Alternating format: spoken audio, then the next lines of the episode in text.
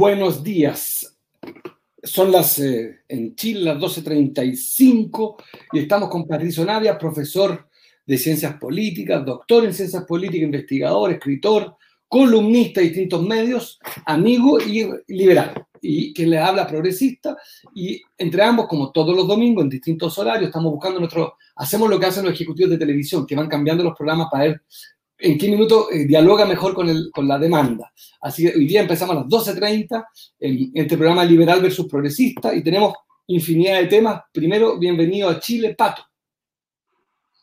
Hola, buenas, un placer saludarte, feliz Navidad, espero que haya estado el viejito Pascuero se haya portado bien contigo. Y bueno, este es nuestro último programa de 2020, así que también estamos marcando, estamos marcando un hito. Así es. Antes de hablar un poco de actualidad, pero una reflexión breve, que me permito, em, yo creo que, que, no estamos frente a un mundo nuevo, sino frente a un mundo desconocido. Y el 2020 fue un año de lo desconocido. No sé si vivimos cosas tan nuevas como humanidad, digo. Em, la pandemia, la desigualdad, el desempleo, la crisis política no era nueva. En el caso de Chile, el 2019 había sido incluso mucho más crítico desde el punto de vista de la confianza y la convivencia. Entonces, en un mundo desconocido, me atrevería primero a preguntarte, Pato, visto desde el mundo progresista, viene un mundo muy desafiante, muy accidentado y muy desconocido también en el 2021. Tanto incluía la vacuna va a ser un mundo desconocido. Para los liberales, ¿el 2021 va a ser un año infinitamente mejor que el 2020? Eh, no lo sé, yo creo que va a ser un, año con desafíos distintos, ¿no? El Donald Rumsfeld en el año 2002, en, frente a la guerra en Irak, en Irak, decía que hay ciertos desconocidos que conocemos y desconocidos que no conocemos, ¿no? Hay ciertas cosas que sabemos van a tener un efecto. No sabemos qué tan rápido se va a poder poner la vacuna, cuál va a ser el efecto de este sobre, sobre la economía, qué va a pasar con el empleo, hasta qué grado la automatización que se eh, apuró durante la pandemia se va a mantener. Esas cosas sabemos que no las sabemos, eh, pero sabemos que hay allí hay un margen. Y luego están los otros desconocidos que no conocemos, las cosas que siempre nos sorprenden. En 2020 fue la pandemia, que nadie en los pronósticos de 2019 anticipaba que íbamos a tener una pandemia. En, en 2021 tenemos bastantes desconocidos conocidos, ¿no? Tenemos el proceso constituyente, las elecciones a gobernadores, las elecciones presidenciales, las elecciones legislativas. Hay un, momento hay un montón de momentos de incertidumbre en Chile que ya podemos anticipar, pero a lo mejor se suman momentos de incertidumbre que no podemos anticipar.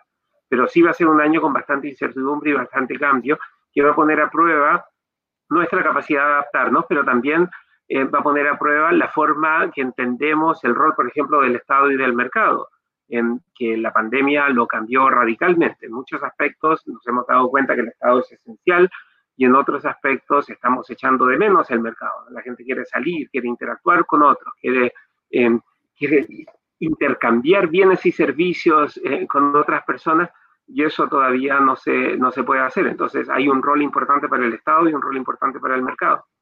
Pero ¿cómo lo ves tú? Interesante, te voy a preguntar, ya partir por otro tema, pero estamos por ahí. Em, esta fiebre consumista que a mí me parece lo más legítima que hay, que, no merece, a mí no, no, me parece que hay que interpretarla como un comportamiento de adhesión al capitalismo, como tampoco me parece que al pedir más subsidio, más protección, sea una adhesión al, al Estado providencial. Creo que no son evidencias suficientes para eso, pero sí es cierto que eh, a propósito de, lo que no existe en política, a mi juicio no existe la novedad, volvemos al antiguo debate, mercado y Estado, y me da la impresión de que efectivamente el consumo eh, es, una búsqueda de mercado, es, como dices tú, intercambiar. Pero es cierto también que el país está pidiendo que el Estado ponga reglas. Aseguro que son mismos consumidores, en el fondo consumen porque el Estado se los permite. Si el Estado hubiese dicho, se cierran los malls, habrías tenido probablemente otro comportamiento. Las conductas humanas también estamos pidiendo que nos den reglas y esas reglas no las da el mercado. Yo estaba leyendo un trabajo de un, alumno de la Universidad de Nueva York que escribía sobre Bernal Díaz del Castillo y sus diarios sobre la conquista de México. Entonces, cuando llegan los españoles a Tenochtitlán, ¿no? la Ciudad de México, eh, Bernal Díaz del Castillo describe la ciudad y cómo, cómo fluía la gente por las calles intercambiando bienes, ¿no? comprando y vendiendo cosas. Y eso, claro, es posible cuando hay un Estado que establece, por ejemplo, cuál es la unidad de cambio, ¿no? cuál es la moneda para comprar y vender, y vender cosas y cuáles son las reglas y los derechos de los, de los consumidores. Entonces, el intercambio de bienes y servicios no es propio del capitalismo, existía mucho antes de que apareciera el capitalismo, propio de, de, las sociedades, de las sociedades humanas. Pero en sociedades capitalistas necesitamos un Estado que regule ciertas cosas. Yo ayer le comentaba a algunos amigos que, por ejemplo, Operation Warp Speed, que es la operación que, produjo estas vacunas en Estados Unidos, al menos eh, varias de ellas, no la de Pfizer, pero sí la de Moderna, por ejemplo, y la de Johnson Johnson, es una iniciativa estatal. O sea, el Estado puso miles de millones de dólares a las empresas privadas para que pudieran empezar a desarrollar estas vacunas para tenerlas antes de fin de año y se logró hacer. El mercado las habría hecho, pero las habría hecho sin regulación. Hubiera sido mucho más difícil creerle eh, al mercado cuando no tienes un ente estatal que lo valida, ¿no? Cuando el FDA valida la vacuna, pues la gente se la pone tranquilamente porque dice, pues ya hay un ente estatal que la validó. O sea, creo que una de las lecciones de 2020 es que tenemos que tener buen Estado y tenemos que tener buen mercado. Sin un buen Estado esto no funciona, pero sin un buen mercado esto tampoco funciona. Entonces, más que decir tenemos o Estado o mercado, lo que tenemos que decir es que necesitamos más Estado y más mercado. Las dos cosas se potencian y crecen juntas. En la medida que el mercado funcione mejor, el Estado tiene más recursos para regular mejor y para hacer a su vez más legítimos los mercados. Parte del problema que tenemos en Chile es que la gente cree que en el mercado hay mucho abuso y cuando la gente cree que en el mercado hay mucho abuso, no participa con tanta energía y con tanta fuerza en, del mercado. Entonces, una de las lecciones de 2020 es que este no es un juego de suma cero, o sea, más mercado significa menos Estado, no necesariamente, más mercado puede significar también más Estado, ¿no? Ambos crecen eh, a la par para mejorar el servicio y garantizar mejores derechos. Bueno, estaba justamente el otro día leyendo la diferencia entre eh, comercio y trueque. Y es muy interesante lo que estás diciendo, porque en términos incluso estrictos históricos, la, el trueque supone el intercambio entre valores equivalentes. Yo cambio contigo una bicicleta por una bicicleta, o algo que equivale a una bicicleta. Y justamente el mercado no existiría sin el Estado, porque la moneda, que lo que tú dices muy bien, la moneda es evidentemente la expresión del Estado. Y el trueque versus el comercio, justamente la diferencia es esa de que el trueque es sin el Estado. Es la vida sin Estado, es una vida en estado puro. a mí me parece que es obvio, pero, pero es muy interesante porque cuesta encontrar liberales que reconozcan que el Estado es casi como el oxígeno, querido Pato. En una vida organizada en sociedad, no hay sociedad sin Estado, no existe sociedad sin Estado. Otra cosa es el gobierno, pero el Estado, en la moneda está el Estado. Una obviedad lo que estoy diciendo, pero es que es tanto, lo digo con mucho respeto, hay tanto liberal ignorante que te dice yo quisiera vivir sin Estado y son empresarios, dicen imposible, porque por definición en el intercambio comercial está el Estado. Sí, bueno, von Hayek, que es uno de los padres del neoliberalismo, decía que el Estado tenía que garantizar solo un par de cosas, ¿no? Una de ellas es que se respetaran los contratos, em, y de ahí la discusión filosófica es qué se necesita para, hacerse, para que se respeten los contratos, ¿no? Y necesitas un montón de cosas, entre otras cosas, necesitas una población educada que pueda redactar y leer contratos y entenderlos.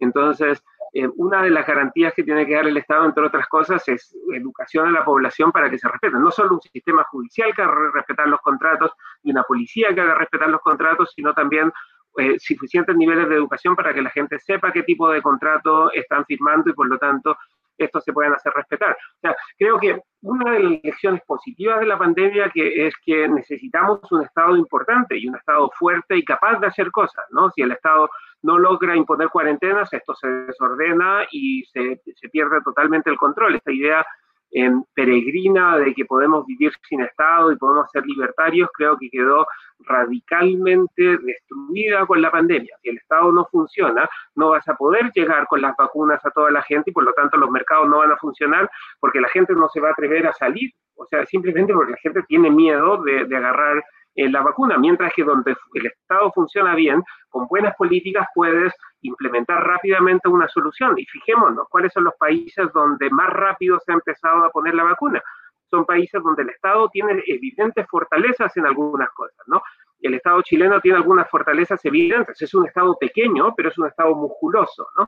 Entonces, eh, eh, Chile es uno de los primeros países en empezar, en empezar a poner la vacuna y otros países ni sueñan con poner la vacuna. O sea, países donde, donde el Estado casi no existe. El sueño libertario podría ser Paraguay. Pues en Paraguay se van a demorar un montón en poner, en, poner la vacuna porque el Estado simplemente no tiene la capacidad de hacerlo. Y mientras antes se ponga la vacuna, pues mejor, mejor y más rápido va a empezar a recuperarse la economía. Entonces, a mí me parece que la lección, la gran lección respecto al mercado y el Estado es que los dos pueden crecer juntos y potenciarse mutuamente. No es un juego de suma cero en el que están compitiendo uno con otro y las cosas que hace el Estado no las hace el mercado. De hecho, para que el Estado funcione mejor, los mercados tienen que funcionar bien, pero para que los mercados funcionen, el Estado también tiene que funcionar mejor.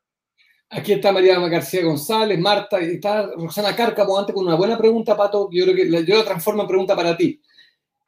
¿Cuáles son las empresas que deberá crear el Estado según un liberal?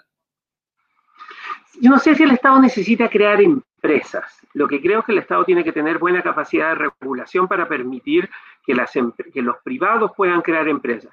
Mi problema con el Estado creando empresas es que eso normalmente devienen monopolios y los monopolios nunca ayudan a los consumidores.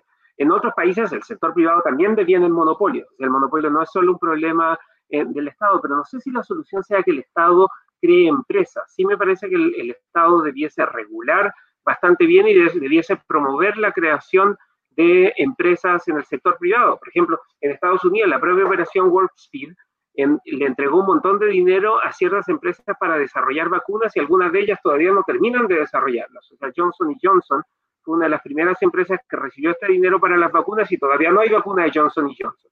Y Pfizer no recibió dinero y es una de las primeras empresas en producir la vacuna.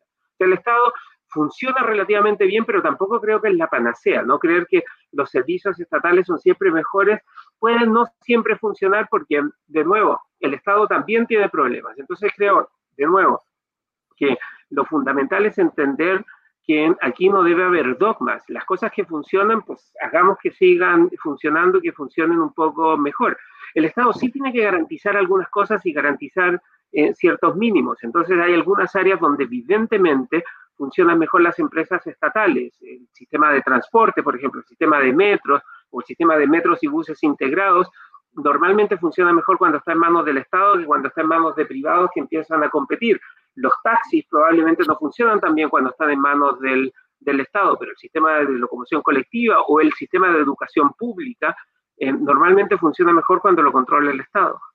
Ahora, el Estado, el Estado empresario compitiendo ha demostrado tener ventaja a veces. En caso de Chile con la minería, Codelco ha hecho un aporte en materia industrial y en materia de innovación tecnológica. O sea, con una chequera grande, el Estado cuando tiene capacidad de hacer en, proyectos de, altísimo nivel de inversión, tiene sentido un Estado empresario. Codelco es un buen ejemplo y hay una discusión respecto al litio por de pronto. Codelco es un buen ejemplo, pero te doy un mal ejemplo. Aerolíneas Argentinas, ¿no? Cuando el Estado empieza a manejar la empresa aeronáutica, gasta un montón de plata, muchísima plata, subsidiando con impuestos de toda la gente un sistema de, de aerolíneas que no funciona bien. Entonces, a mí me parece que Codelco ha funcionado bien en competencia con otras empresas y ha hecho contribuciones importantes. En Chile, por ejemplo, toda la industria salmonera y la industria forestal nació gracias a la Fundación Chile, que era una empresa, eh, una empresa estatal, digamos, una iniciativa eh, público-privada que empezó a desarrollar estas industrias. O sea, eh, yo, las universidades estatales en Chile han funcionado relativamente bien, son bastante competitivas. Entonces, eh, yo no soy de aquellos que dicen, mira, tenemos que privatizarlo todo. Me parece que las cosas que funcionan, pues hagamos, dejemos que funcionen. Y en ciertos ámbitos donde el Estado sí tiene que garantizar algunas cosas, por ejemplo, en el sector salud, claramente hay grandes diferencias y ahí se beneficiaría mucho el país de tener un sistema de salud nacional garantizado que permita la competencia también de privados, pero que regule a su vez esa competencia. Pero bueno, eso es un desafío bastante, bastante complejo. Vámonos al segundo tema, Pato, que es el, la, vámonos a la actualidad. Los días domingos en Chile, si hay extranjeros, es el día en que se venden más diarios. Son, no es igual en el mundo entero, por supuesto. En Chile, los domingos es el día de los diarios, impresos. Bueno, se, vende, casi la mitad de los diarios que se vendían hace 15 años y el tamaño del diario disminuido también casi en la mitad. Así que eso también está cambiando. Pero sigue siendo el día de la política editorial, ¿no? Se fijan los. Se intenta debatir de otra manera que en la semana. Eh, y a propósito de eso, em, me da la impresión que viene la elección que más eh, energía tiene, que es la elección constituyente. Se van a elegir, recordemos, 155 convencionales, ¿vale? decir, congresistas constituyentes, de los cuales se le aplicaron 17 dentro de ese número, 17 para cupos indígenas, lo que va a afectar a algunos distritos. Pero quisiera hablar de otro tema más bien, es quiénes deberán llegar y el debate que está instalado desde la ciudadanía desde los partidos, desde la prensa, es que los independientes son la gran promesa de triunfo y de éxito y que los militantes de partido son eh, promesa de fracaso, para ponerlo en términos, está muy, muy en boga el tema de los independientes. Hoy día aparecen cosas nuevas que a mí me parecen originales, no, raras, presidentes de partido firmando con algún independiente una carta diciendo tal cosa. O sea, vale decir hoy día los independientes, un independiente que se representa a sí mismo, muy potente, muy valioso, tiene hoy día el mismo poder que un partido político que puede tener 80 años eh, de tradición política. Eh, te lo escuché a ti, Pato, y creo que hay un país donde el mundo de los independientes no funcionó, fue en Perú en corto plazo, recientemente, y eso es un buen debate. ¿Deben los partidos someterse en esta oportunidad de manera incluso oportunista para ganar una elección o deben resistir? ¿Qué deben hacer los partidos vistos por un liberal y analista como tú? Pues lo que sabemos, aquellos que estudiamos ciencia política, es que no hay ninguna democracia que logre eh, sobrevivir sin partidos. Entonces, aquellos que creen que podemos hacer democracia sin partidos políticos se están equivocados. Eso no ha pasado en ninguna parte del mundo y tampoco va a pasar en Chile. Los partidos son esenciales y son importantes. En buena medida porque los partidos tienen, son como marcas ¿no? que responden con su reputación los independientes pueden volverse locos y hacer lo que quieran si al, final del día no representan a nadie, se representan solo a sí mismos. Y siendo independiente, yo creo que es peligroso creer que los independientes van a ser el camino de salida para, para Chile, ¿no? Hace 230 eh, años, 250 años, la constitución estadounidense, los, los que redactaron esa constitución desconfiaban mucho de las facciones, de los partidos, ¿no? Y querían irse un poco contra los partidos que recién estaban empezando a formarse en las democracias del mundo. Ahí se equivocaron los padres fundadores porque al final la democracia funciona con partidos. El Partido Republicano tiene un futuro que defender. Eh, Donald Trump no tiene ningún futuro que defender y por lo tanto puede hacer las barbaridades que quiera. Entonces, confiar demasiado en los independientes a mí me genera algo de dudas y algo de sospechas, porque los independientes van a defender los intereses que ellos quieran, no los intereses necesariamente de la gente que los votó. Entonces, yo creo que una de las grandes decepciones que nos vamos a llevar en Chile a mediados de 2021 es que al final los independientes no son tan buenos como pensábamos, ¿no? Eh, muchas veces la gente cree que el pasto del vecino es más verde, entonces dice, ¿para qué vamos a tener partidos? Podríamos tener independientes, es mejor el mundo con, con independientes, pero en ninguna parte donde gobiernan los independientes las cosas funcionan mejor que en los lugares donde gobiernan los partidos. Creo que la solución es hacer que los partidos funcionen mejor no deshacernos de los partidos políticos. Sin partidos políticos esto no funciona. Y entonces, en el debate práctico, ¿qué deben hacer los partidos hoy día? Como dice Roxana Cárcamo, una suerte de convención mixta, de hecho, una nueva concepto de convención mixta, vale decir mitad-mitad, ¿qué hace un partido político, Pato? Eh, el problema es que esto no lo puedes definir el partido, ¿no? El partido puede tener la mitad de sus candidatos independientes y la otra mitad militantes, pero al final, y los que salgan van a depender de las elecciones de las personas y de la cuota de género. Acordémonos que tenemos em, paridad de género, por lo tanto, algunos partidos que saquen, que tengan un candidato o candidata muy votado, en ese distrito les va a tocar em, dejar una mujer en vez de un hombre o un hombre en vez de una mujer, y por lo tanto la persona con más votos va a quedar fuera y va a entrar una persona con menos votos. Entonces, eh, no es que los partidos ni, la gente pueda decidir cuántos independientes y cuántos eh, militantes van a ir. Lo que sí es cierto es que los independientes son independientes en tanto no militan, pero los independientes tienen una ideología, tienen visiones claras, tienen posiciones. O sea, ser independiente evangélico no es lo mismo que ser independiente progresista liberal, ser independiente de izquierda no es lo mismo que ser independiente de derecha. Tú puedes tener un independiente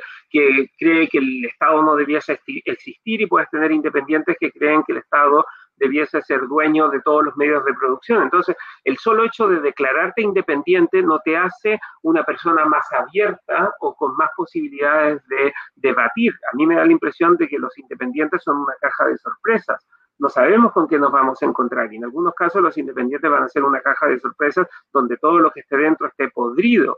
En otros casos pueden ser una gran contribución, pero ser independiente no hace a alguien superior a ser militante de partido. Yo creo, insisto, y por ejemplo yo en la elección de abril, si estoy en Chile, voy a votar por candidatos de partido, no voy a votar por candidatos independientes, porque me parece que los partidos pueden entregar rendición de cuentas, los independientes dicen, confía en mí y yo voy a hacer lo que quiero, si total al final eh, yo soy independiente y por lo tanto yo decido lo que es mejor para las personas que votaron por mí. Nosotros este miércoles como partido vamos a anunciar eh, nuestra lista, donde hay muchas y muchos independientes, y, estamos en la misma contención. Entendemos la importancia que este es un proceso conquistado por la ciudadanía movilizada y no por la mayoría de los partidos. Al mismo tiempo tenemos nosotros cierta legitimidad, porque fuimos el partido político, el único, que marcó el voto el 2013 eh, para la Asamblea Constituyente y tenemos gente súper preparada, eh, militantes que han estado años preparándose para este momento y que creyeron y se hicieron progresistas por esto. Eh, yo, Pato, quiero pasar al tercer tema, el de las campañas presidenciales. el otro día tenía que volver a hacer la cuenta, pero en menos de 48 horas se supo de 6, menos 72 horas, 6 candidatos presidenciales adicionales. Se sumó Sichel, Desbordes, eh, Álvaro Elizalde, Paula Narváez, y en realidad ya estaban, pero se volvieron a, anunciar, ah no, Carlos Maldonado, proclamado, 5, y estaban anteriormente 5 nuevos en 72 horas, y se suman a Jimena Rincón, Alberto Unturraga, José Miguel Insulza, Máximo Pacheco, Oscar Landerrech, Pancho Vidal, Heraldo Muñoz, 12. 12 que ya han dicho, eh, han expresado, coqueteado o se han proclamado incluso. El caso de Carlos Maldonado, el Partido Radical. Eh, eso es en la, en, en el, nos falta Joaquín Lavín, Jadwe, 14. Pamela Giles, 15. Eh, tampoco es tan inédito porque en realidad siempre en esta fecha hay muchos precandidatos y el papel resiste todo. Pero sí es un, síntoma, a mi juicio, que los partidos políticos tengan, yo no recuerdo en el corto plazo, ese nivel de tensión, eh, no en términos de tensión, sino ese nivel de caos o ese nivel de desorden, sin un liderazgo claro en ningún partido. Salvo el Partido Radical, parece que el Partido Radical es el más claramente ordenado. Sí, bueno, todos los años tenemos este tipo de cosas, ¿no? En, 2000, en 2013, por ejemplo, la concertación hizo unas primarias en, su momento donde se presentaron eh, Andrés Velasco, eh, Claudio Rego, Jimena Rincón, Michelle Bachelet. al final, obviamente, ganó, ganó Michelle Bachelet, pero hubo, hubo como especies de, de, estas, de estas primarias, pero siempre había como un candidato que llevaba la, la, ventaja. Entonces estaba lleno de teloneros, pero estaba el plato de fondo, ¿no?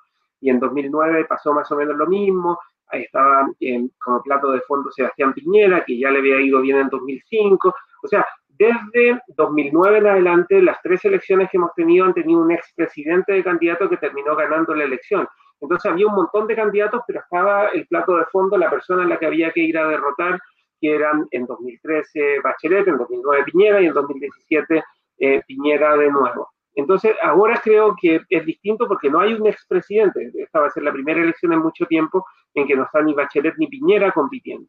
Entonces, eh, hay un montón de nombres, pero yo esto lo describo como que hay un montón de gente que se está tirando a una piscina que no tiene agua, pero que está llena de gente, ¿no? Entonces, la piscina de los candidatos presidenciales está llena de gente y sin agua. Y la gente en realidad no le está poniendo atención todavía a la elección presidencial.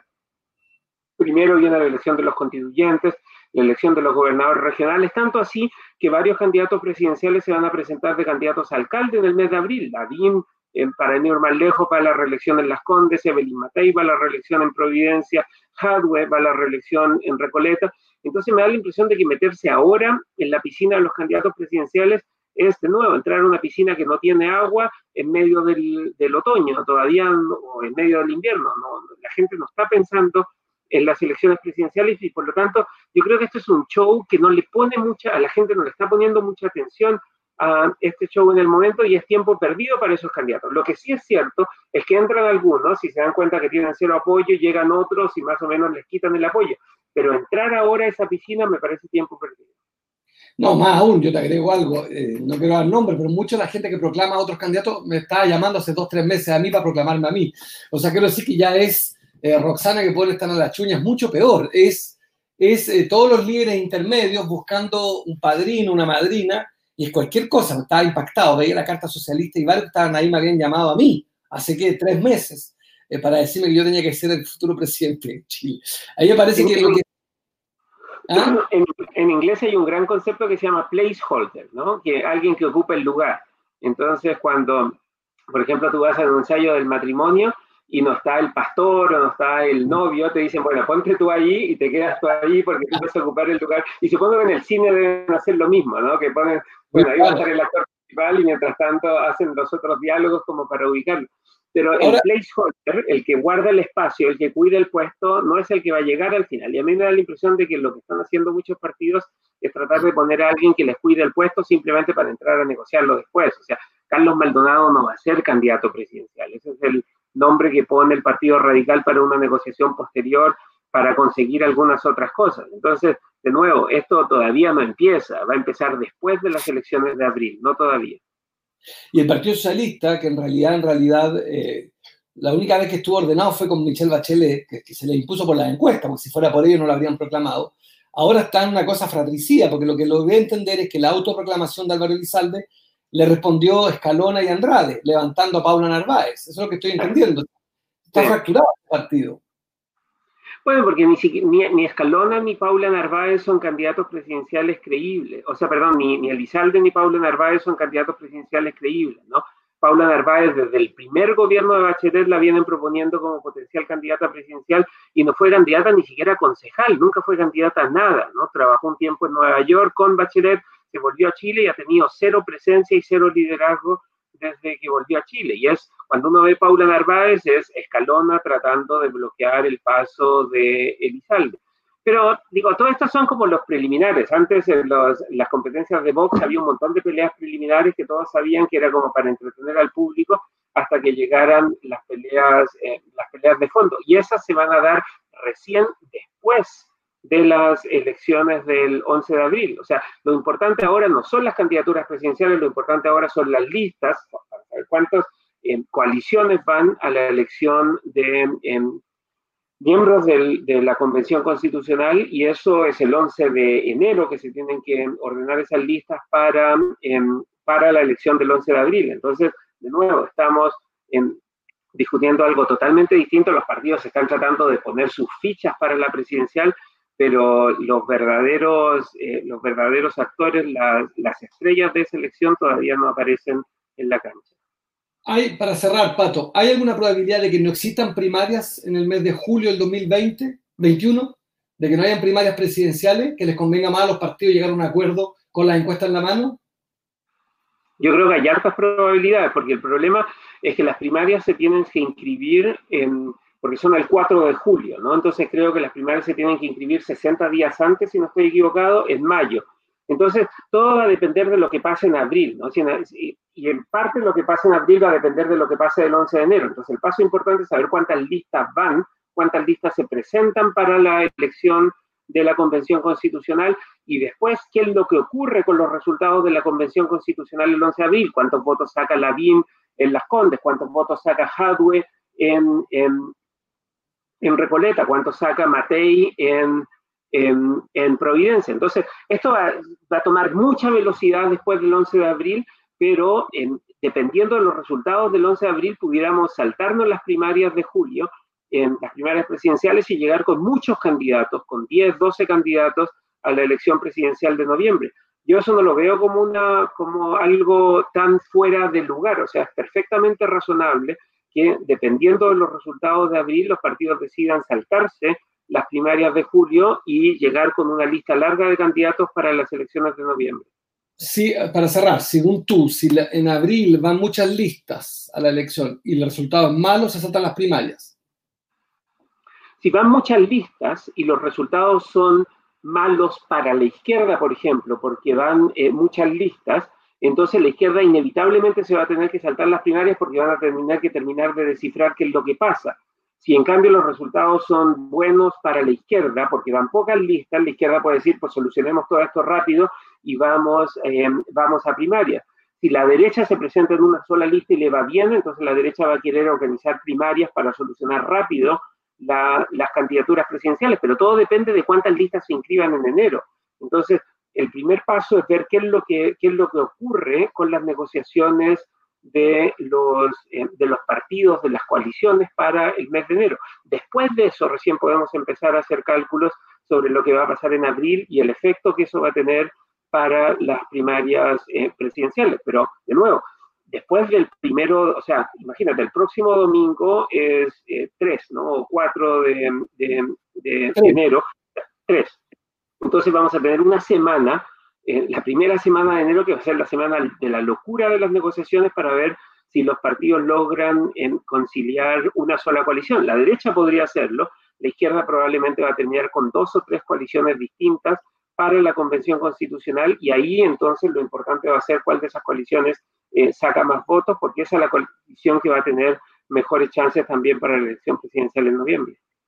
Gracias, Pato. Gracias a todos y a todos. Exactamente 30 minutos estuvimos con, eh, con Patricio Navia en esta visión, revisión eh, fenomenológica del mundo a través eh, de la visión liberal, la visión progresista. Jonathan Díaz mandó un comentario, Nini Pérez. Nos vamos a leer. Un beso, un abrazo. Nos vemos el próximo domingo en un horario a determinar. Chao, Pato.